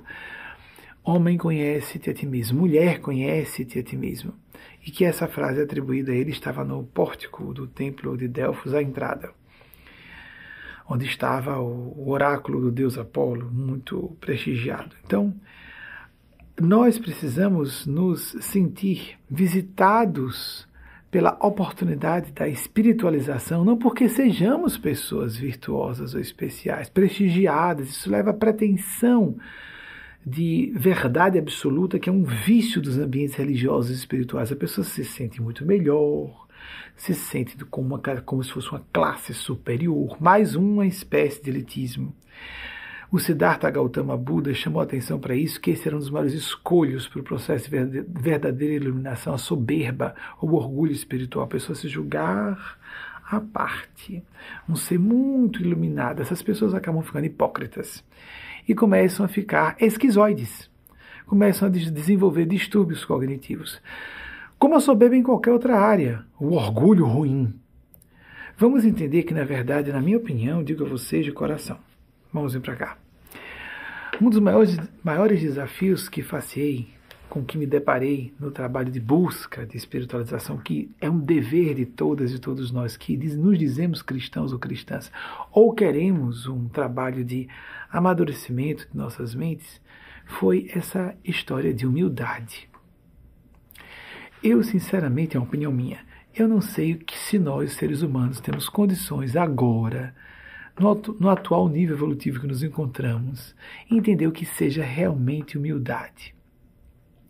Parece que eu estava em boa companhia porque Chico Xavier, que realmente é uma alma iluminada, é a minha opinião. É a minha opinião muito uh, bem lastreada observo e li todos os autores que foram publicados, biógrafos de Chico. Os últimos estavam se repetindo porque são os primeiros tiveram acesso originalmente a experiências dele. Muito bem. É, Chico Xavier, não fui amigo íntimo de Chico, não recebi mensagens pessoais de Chico. É muito estranho quando as pessoas condicionam valorizar alguém se foram pessoalmente prestigiadas ou pessoalmente beneficiadas. Eu valorizo Chico como essas pessoas que cito sem tê-las conhecido diretamente, sem ter sido pessoalmente beneficiado. É muito estranho isso. Só acredito se você me der uma prova para mim. É mesmo? Seu sinal de muito primarismo intelectivo, emocional, intuitivo. Você é uma pessoa medíocre, mesquinha, de visão tosca, distorcida e limitada, bronca, obtusa. Então Chico Xavier se dirigiu a Emmanuel e perguntou que era humildade. Ele também estava confuso, afinal de contas, o que é humildade? Estou fora do lugar. O que é humildade? Tem uma marcazinha para onde eu fico, né? O que é humildade? E Emmanuel disse o esquecimento de si mesmo. Achei interessante, mas a, a visão dos nossos mestres e mestres espirituais é que o esquecimento de si mesmo tem mais a ver com o altruísmo do que com humildade. A visão de Eugênia Spásia, o espírito guia de nossa instituição, é que humildade é lucidez. É a capacidade de ver as próprias qualidades e defeitos em proporções mais próximas da realidade. E o mesmo fazer em relação a terceiros. Então, outras pessoas vermos seus defeitos e qualidades em proporções mais próximas da realidade, completamente exatas, nunca. Nós não temos uma percepção objetiva de nada. Toda percepção é basicamente projetiva. Nós projetamos o que nós já temos dentro de nós próprios. Sem matrizes internas, nós não enxergamos nada fora. E o que acontece normalmente com a falta dessa lucidez é que a tendência é invertida em relação a nossas características e características de outras pessoas. Nós ampliamos a percepção dos, no, dos, das nossas qualidades e hipotrofiamos a percepção dos nossos defeitos. Hipervalorizamos os defeitos alheios e hipotrofiamos a percepção das qualidades de outras pessoas. Isso é orgulho. Estupidez, estupidez psicológica, moral e até intelectual. Então, a busca de sermos, em vez de pensarmos, ah, uma pessoa humilde, geralmente a gente vê com humildade é, bom mocismo, a boa moça ou bom moço. Bom moço e boa moça, em outras palavras mais simples, a gente bota palavrinhas, eufemismos, né? Expressões que suavizam uma coisa bem mais grave. É uma pessoa falsa, hipócrita, manipuladora. Nós temos o dever de ser sociáveis, sim, mas temos que ter a mesma disposição a ser severos e firmes ou severas e firmes sempre que for necessário, mães e pais que o digam. É aquela mãe boazinha, o vovô bonzinho, que sempre faz o gosto do netinho da netinha. Isso é um bruxo, é uma bruxa. Às vezes a avó que fica estragando a educação disciplinadora de uma mãe estoica que quer realmente colocar os filhos no bom caminho. Isso não tem nada a ver com abuso infantil. Tem pessoas que sofreram abusos e não foram disciplinadas. Não é interessante? Tinham educação frouxa, embora fossem abusadas. Eu conheço casos assim. Temos que fazer o acolhimento, que é uma função parental e também a função disciplinadora. Então tem aquela pessoa, às vezes, é uma disputa inconsciente até, de ser o pai ou a mãe mais amado, mais amada. O pai ou a mãe falam uma coisa e o outro fica bonzinho, querendo passar de bom. Essa pessoa é um bruxo, é uma bruxa e dará contas severas, quer acredite, quer não a espiritualidade superior, não interessa qual seja a definição religiosa, ausência completa de fé, severas contas. A pessoa quer dar um jeitinho de passar de melhor para o filho ou a filha do que o outro sócio de parentalidade, seja mãe ou pai. E isso é arroz de festa. Nós vemos muito. Mas a pessoa não vai dar conta só adiante, ela hoje já está na sintonia que atrai por uma paridade vibratória Indivíduos que estão pensando e sentindo semelhantemente a ele começam a conviver com pessoas que são maus caracteres como elas, que são pessoas com intenções pérfidas e dissimuladas como elas. Não só as que estão encapsuladas em organismos de matéria densa como os nossos, mas também seres despojados desses aparelhos biológicos e que, de novo, pouco importando que a pessoa acredite que exista ou não, é a mesma coisa os negadores de, da ciência. Não existe o vírus, o HIV, uma comunidade, um, um grupo de centenas de médicos. Eu cheguei a ler um artigo num veículo importante da imprensa, centenas de médicos espalhados pelo mundo dizendo que o HIV não causava AIDS.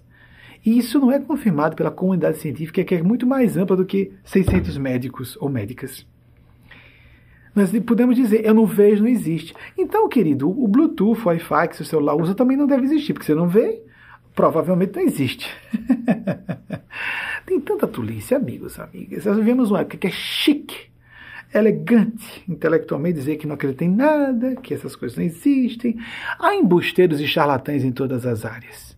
E numa área como essa, que é condenada, campeiam, lógico. Mas existem pessoas decentes, pessoas bem intencionadas em todos os ambientes, e a função paranormal, o contato com o mundo extrafísico da existência, não qualifica também moralmente pessoa alguma.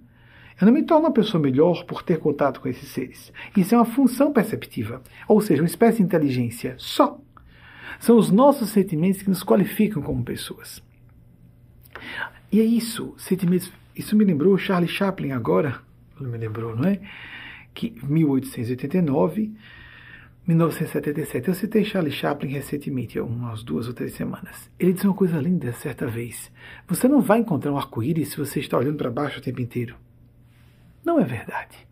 Nós não precisaríamos sair um pouco dessa percepção rasteira de pessimismo, paranoia, vai dar tudo, tudo está piorando e ficar cada vez pior.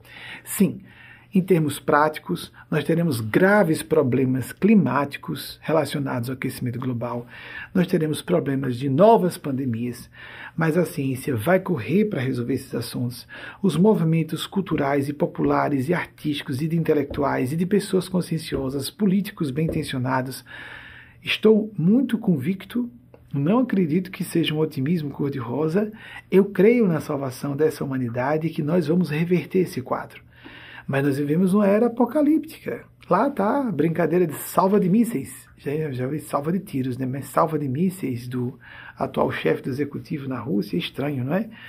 E esse enfrentamento de Rússia, China e Estados Unidos, não falta má notícia para a gente se angustiar.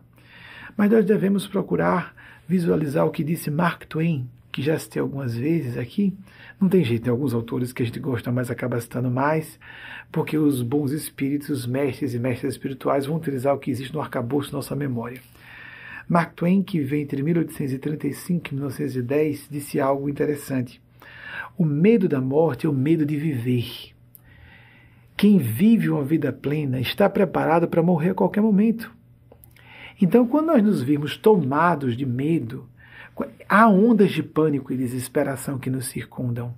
Procuremos essa sacralidade dentro de nós, como nós, nós aqui propugnamos muito enfaticamente nossa instituição, nossa organização, movimento, a reverência, a, é, a apologia mesmo, no melhor sentido da expressão, de la, la féminité sacrée, la féminité sacrée, a feminilidade sagrada. Então, buscar o sagrado da feminilidade dentro de todas e todos nós. É prejuízo para homens, homens masculinos, homens heterossexuais, se há uma depreciação de valores atribuíveis, sejam ou atribuídos culturalmente, psicologicamente ou de fato com bases neurofisiológicas, genéticas, que seja, para a feminilidade, se nós depreciamos todo um conjunto de valores da nossa condição humana, porque são vinculados direta ou indiretamente, cultural, social ou geneticamente à feminilidade, nós nos diminuímos como pessoas. Nós seremos menos intuídos, menos sensíveis, menos humanos. Só uma causa, a humanidade. Como disse nosso Senhor Jesus, que todos sejam um, que todos sejam uma unidade. Eu não sei se deu tempo vocês fazerem as pesquisas que eu apresentei, porque não acredito que seja o momento de abrir outra pergunta e já se chegou o momento de encerrarmos a nossa última palestra do ano. Acho que eu citei aqui só. Uh, sim, já Charlie Chaplin. Ah, tá, estava preparado de outra semana recente que eu uh, citei. Eu acredito que vocês já tinham feito essa pesquisa, né? Por causa de semana recente, 1889 a 1977, no mesmo ano de nascimento de Adolf Hitler. É, e também de Mark, Mark Twain, vocês têm 1875, 1910. É, recentemente, alguns meses pelo menos, eu citei Mark Twain. É o último, é o último dia em que fazemos uma preleção ao vivo. Dessas públicas nós fazemos durante a semana para esse grupo fechado, como disse a vocês. Eu lamento dizer quem quiser participar é livre para qualquer pessoa se candidatar, mas eu não posso garantir quando você vai ser ingresso, é, vai ser matriculada nesse grupo e se isso vai acontecer, porque existe um grupo de entrevistadores, de entrevistadoras que vai avaliar se você está em condições ou não, por critérios estabelecidos pelos próprios instrutores espirituais, mestres espirituais da instituição. Você pode procurar o nosso grupo de apoio aqui nas nossas próprias mídias para verificar como fazê-lo. Mas a palestra aberta ao grande público, essa é a última. Espero que. Ah, sim, a inteligência emocional foi lançado é, publicação 95 nos Estados Unidos, 96 em português. Eu lembrava 96 porque eu li realmente em português. Eu estava começando em 96 a ler livros em português, em inglês, quando visitei pela primeira vez os Estados Unidos. Levei comigo The, Spirit, The Spirit's Book, a uma das versões, que tem mais de uma versão para o inglês, uma, uma das traduções para o inglês, eu li em português o, é, a edição, a primeira edição em português de, da Inteligência Emocional Daniel Goleman. Mas obrigado por, por apresentarem a primeira publicação, que foi a publicação do próprio Daniel Goleman em 1995. É a última palestra do ano. Lembre-se que, apesar de ser um dia como qualquer outro, é tão comum falar isso, né? a pessoa acha inteligente, é um dia como qualquer outro, que bobagem, para que Réveillon, é só motivo para festa. Amigos, amigas, o que é cultural, o que é social, o que é psicológico, é real. Nós vivemos uma sociedade de abstrações, de conceitos que não podem sequer, às vezes, serem traduzidos em palavras. E para nós que sabemos que existe potencial psíquico, mental, paranormal, uma quantidade de bilhões de pessoas entendendo que aquele é um momento de virada, que nos ajuda a propelir-nos, que nos ajuda a nos propelir na direção de uma nova fase, mais próspera, mais madura. Não exagere nas promessas de virada de ano, quase sempre são, são frustradas. Pense em reiniciar o sistema de sua mente naquilo que se julga fundamental. Procure viver sua vida mais plenamente, é começar do fundamental. Aqui nós propomos sistematicamente que a pessoa tenha prática de oração, de meditação, que siga uma principiologia espiritual, formalmente organizada como religião ou não. Aqui nos Estados Unidos surgiu com os milenares a geração que está compreendida basicamente entre 1983, os nascidos entre 1983 e 1996, aproximadamente, que em 97 começaria o nascimento dos mais velhos é, componentes da geração Z, e terminando em 1910, desculpe, 2010, me lembrei de 1910 de Mark Twain, quis voltar o tempo aqui, 2010, quando começa a geração Alpha. Bem, com os milenários surgiu Houve um momento que 72% dos milenários diziam aqui nos Estados Unidos que eram espirituais e não religiosos. Nós não condenamos as religiões formalmente organizadas. Há pessoas que, dentro das religiões formalmente organizadas, conseguem viver uma espiritualidade, uma religiosidade de cunho genuíno. Só que é mais difícil. Desenvolva sua própria prática. Pode ser um incenso, uma música, uma prática de yoga, mindfulness, o que seja. Não espere milagres. Você não se alfabetiza, ninguém é alfabetizado do dia para a noite. Ninguém desenvolve uma aptidão à paz, à bem-aventurança, à bliss. Como disse Joseph Campbell, mitólogo norte-americano extraordinário. O que você precisa, o que nós precisamos, é de buscar esse nosso centro de consciência, uma relação com o nosso eu mais profundo, um trabalho para uma vida inteira, não de uma só encarnação, mas de diversas existências físicas e dos períodos intermissivos entre as reencarnações, que existem, quer a gente goste ou não. Eu não gostava da ideia da reencarnação. Mas a vai se informando, vai se informando. O que não pode é a gente só ler quem é contra. Aí a gente fica bisonho, bitolado ou bisonha, bitolada, que é muito fácil de ficar contra só lendo quem está condenando os assuntos espirituais religiosos. Eu sugiro que as pessoas leiam outras ciências. Existem grandes autores em diversas escolas de ciência, disciplinas de ciência, na antropologia, na psicologia de ordem transpessoal, ou pelo menos a psicologia humanista, a parapsicologia, as disciplinas de religião comparada, a etnologia, há tanta área interessante de ciência e grandes nomes que pesquisaram a fundo esses fenômenos e apenas descrevem como reais. A nomenclatura muda, a terminologia segue as definições religiosas ou ausência delas das pessoas, mas o fenômeno existe. A gente tem que distinguir opinião de realidade uma realidade que inicial maiúscula, a realidade última das coisas, nós não temos acesso direto. Somos seres humanos. Mas nós podemos alcançar camadas progressivas e assim paulatinamente nos aproximar desse núcleo, essa essência das coisas. É o que Jesus chamou de conhecereis a verdade, o que enfechou na sua máxima, conhecereis a verdade e a verdade vos fará livres. Se nós começamos a buscar essas diversas camadas, vamos distinguir, por exemplo, há pessoas que entram em contato com um guia espiritual e sendo kardecistas dizem, é meu guia espiritual. Aí uma pessoa está numa linha do sincretismo afro-brasileiro e diz, ah, vi um Exu, falei com um orixá. Uma pessoa na igreja católica vai fazer uma prece, sente a visita de um anjo, um anjo da guarda. Foi o Espírito Santo de Deus, dizem alguns evangélicos. Foi o próprio Espírito de Deus. Um cadecista vai falar de um espírito superior, como falei, de um guia espiritual. Uma outra pessoa vai dizer que sentiu uma aproximação de um mestre, uma mestra do sétimo raio. Aí um ufólogo vai dizer que teve um contato com ET interdimensional. Recentemente eu falei com um dirigente da instituição que foi falar de uma experiência dele onírica muito forte na juventude, em que ele se encontrava com a figura feminina, que foi uma experiência de êxtase. E ele usou palavras que eu utilizo em relação ao espírito de Nespásia quando eu encontro, e que pessoas tiveram quando dizem que se iluminaram, viram Buda. Há pessoas que acham que existe isso, né? Chegar na plena iluminação na condição humana. Eu não acredito que isso seja possível. Eu acho que isso é uma opinião pessoal. Os nomes mudam. As matrizes conceituais mudam, a realidade é a mesma. Então, para essa pessoa que falou recentemente sobre isso, ele disse: Me desculpe falar sobre isso. Então, qual foi a expressão que ele usou, o conceito que ele usou, que eu utilizo para os meus bons contatos com o espírito e a genespásia?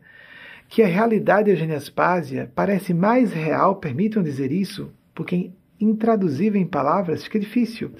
É mais real do que o próprio.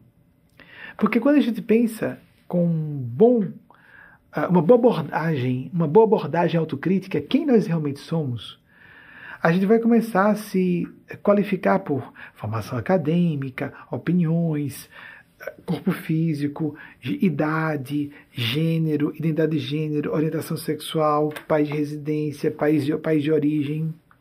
Nada disso, de fato, é, completa, é, engloba a nossa identidade última nós, como disse Ortega e Gasset, é isso?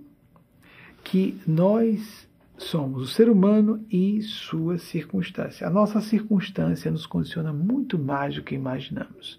Eu já citei aqui o Zeitgeist, hoje em palestras recentes. A mentalidade de uma época nos hipnotiza. É muito fácil, uma retrospectiva histórica, condenarmos pessoas que viveram numa Alemanha nazista que viveram em sociedades, sociedades escravocratas aqui nos Estados Unidos ou no Brasil, e nós seremos condenados e condenadas por gerações futuras pelos abusos e absurdos que cometemos hoje. Vamos distinguir opinião de crença. A pessoa vai ver, no meio católico, a pessoa viu uma senhora com um hábito branco, é Nossa Senhora. No meio kardecista, a pessoa vê uma pessoa de hábito branco, é uma freira desencarnada.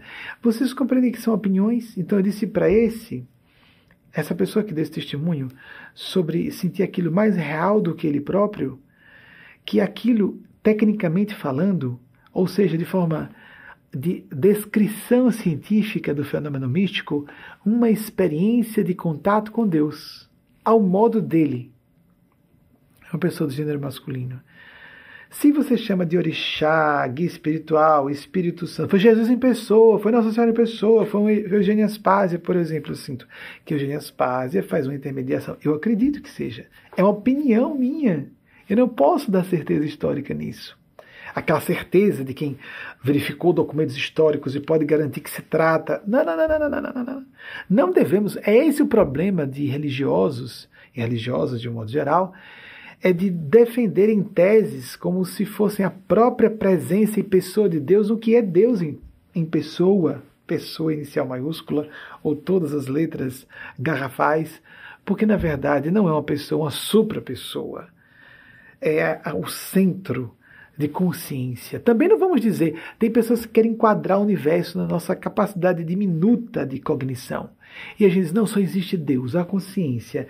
Nós somos apenas vasos provisórios de manifestação dessa consciência. E isso é querer pulso, presunção de novo, querer pulso enquadrar na nossa capacidade de percepção. É porque o eu realmente não existe. E nós vamos acabar com o nosso corpo e seu mesmo que não existe imortalidade da alma. É um paradoxo, amigos e amigas. Deus existe. É unidade. E nós existimos como indivíduos concomitantemente. Não queiramos dissolver paradoxos com nosso cérebrozinho de 1,180 kg mais ou menos. Não dá, não dá, não dá, não dá. Vamos ser um pouquinho mais humildes. Mas, em vez de humildes, realistas. A questão não é não ter ego, é um ego mais maduro, mais adulto. Vamos ser um pouquinho mais realistas. Existe Deus. Se eu posso garantir a vocês. A divindade, a espiritualidade representando a divindade, existem. Vamos chamar de ETs, interdimensionais, orixás, Espírito Santo, Jesus, espíritos guias. Não interessa a nomenclatura. Não interessa como ou seu modo você perceba. Algumas pessoas têm uma percepção mais clara, outras menos. E a realidade continua sendo indiscutivelmente presente. Essa realidade fundamental, o piso fundamental da realidade. Jung falou como o piso fundamental o psíquico, o cérebro que capta uma realidade secundária física. Ele tem toda a razão na análise friamente científica, porque tudo que vemos pelos cinco sentidos, o captamos, perdão, pelos cinco sentidos, inclusive a visão, é traduzido bioeletroquimicamente por nossos cérebros. Nós não sabemos realmente o que existe aqui fora. Então, a realidade primacial é a psíquica, nessa visão mais materialista, científica e não física, que nós percebemos uma representação bioeletroquímica em nossos centros nervosos do que está acontecendo aqui fora. Mas o Espírito de Spazia fala sobre um nível mais profundo, aquilo que a física, quântica, a física quântica está falando de vários autores, inúmeros desde o século passado. Falam sobre um nível subjacente de consciência, um campo quântico de possibilidades infinitas. Isso é a realidade fundamental. Esse é o piso fundamental da realidade.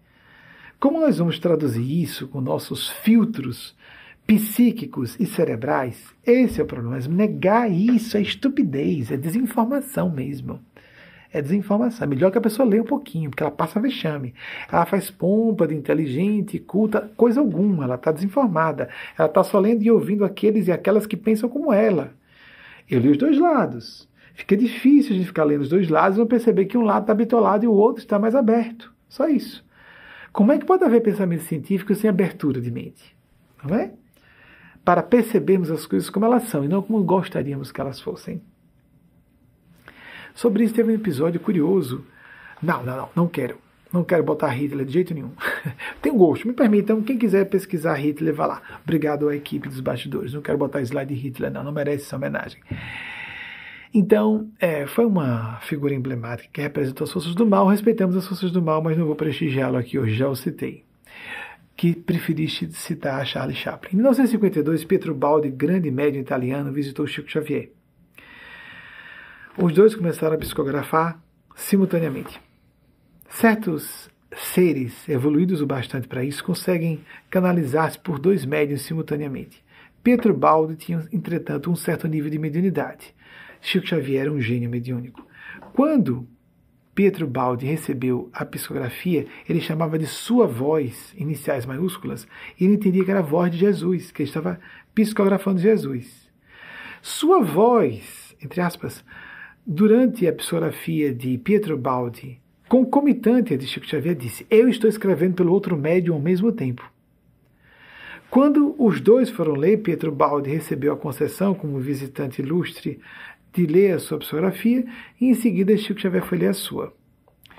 No final, Chico Xavier não colocou sua voz, estava escrito, estava subscrito como Francisco de Assis. Então o que há aí? Apenas uma percepção mais precisa. Chico conseguia, com a sua genialidade mediúnica, que ele trabalhou muito para a causa espírita e do movimento espírita até o final dos anos 60, depois ele parou de publicar artigos pela Federação Espírita Brasileira, por alguma razão, que cada um interprete como quiser. Chico Xavier foi um líder espiritual do Brasil, não só de kardecistas, também de kardecistas, mas não só de kardecistas. Muito preciso, um gênio mediúnico, um dos maiores médios da história da humanidade. Ele conseguia ser preciso bastante para dizer: Francisco de Assis, em nome de Jesus, está falando, está escrevendo Pietro Baldi não conseguiu ser tão preciso, mas não deixou de estar canalizando a mesma realidade. Apenas se manifestava de forma menos ou mais precisa. Mas há subjetividade em tudo.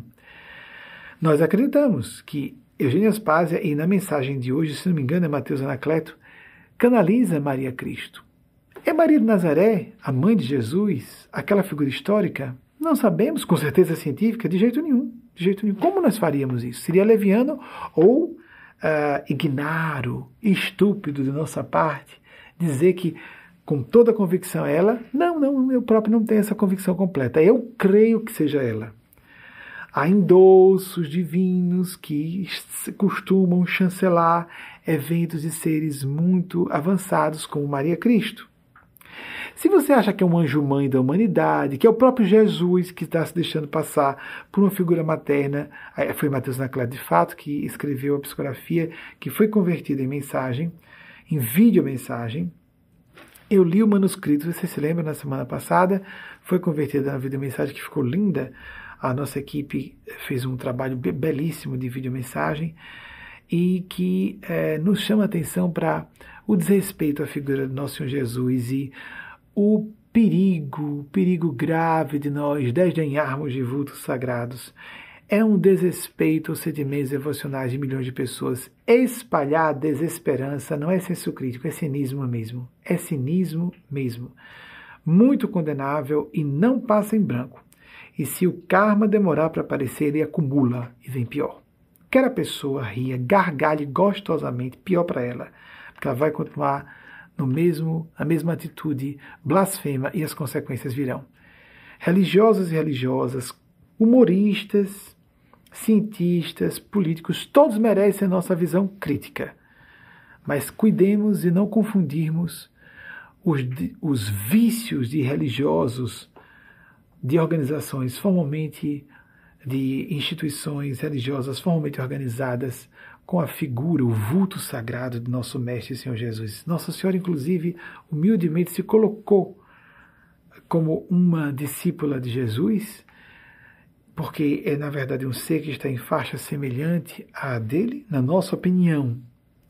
É um anjo-mãe da humanidade, um anjo crístico, materno. Se a pessoa não quiser achar que é Maria de Nazaré, não faz a menor diferença mas é devido que nós sustentemos que uma figura materna e uma figura feminina pode ser crística, sim. Que não pode ser só um homem representante de Deus, não. Isso é sacrílego com a própria pessoa de Deus, pessoa inicial maiúscula. Não é pessoa, é um ser acima do que possamos dizer pessoa apenas.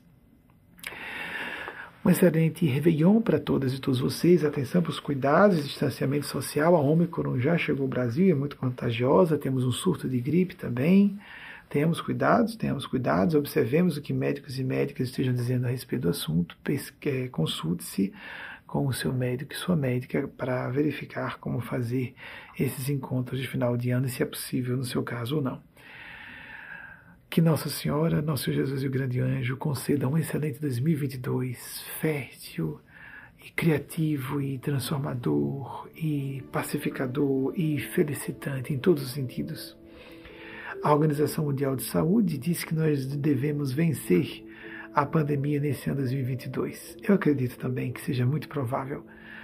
Estejam em paz, estejamos em paz, sejamos felizes trabalhando mudando o conceito de felicidade. Realização profunda, vocacional, profissional, vocacional acadêmica, vocacional profissional. Estamos com as pessoas que realmente compartilham do nosso modo de ver e sentir o mundo. E respeitarmos os nossos sentimentos devocionais, exigirmos respeito também aos nossos sentimentos, respeitarmos os sentimentos de outras pessoas nossa identidade de gênero, nossa orientação sexual. Não há felicidade se nós não respeitamos nossa multidimensionalidade e expressamos esse respeito à nossa multidimensionalidade, no respeito ao aspecto multifacetado dos outros, das outras. Que os Cristos de Deus, em nome da divindade, nos abençoe a todas e todos que nos assistem agora em tempo real ou que venham assistir a essa palestra adiante no tempo. Assim seja. Um beijo em seus corações e até o próximo domingo, se a Divina Providência autorizar. Assim seja. E a partir de agora, a mensagem de Maria Cristo, que lemos em manuscrito na semana passada e transformada numa videomensagem nessa semana.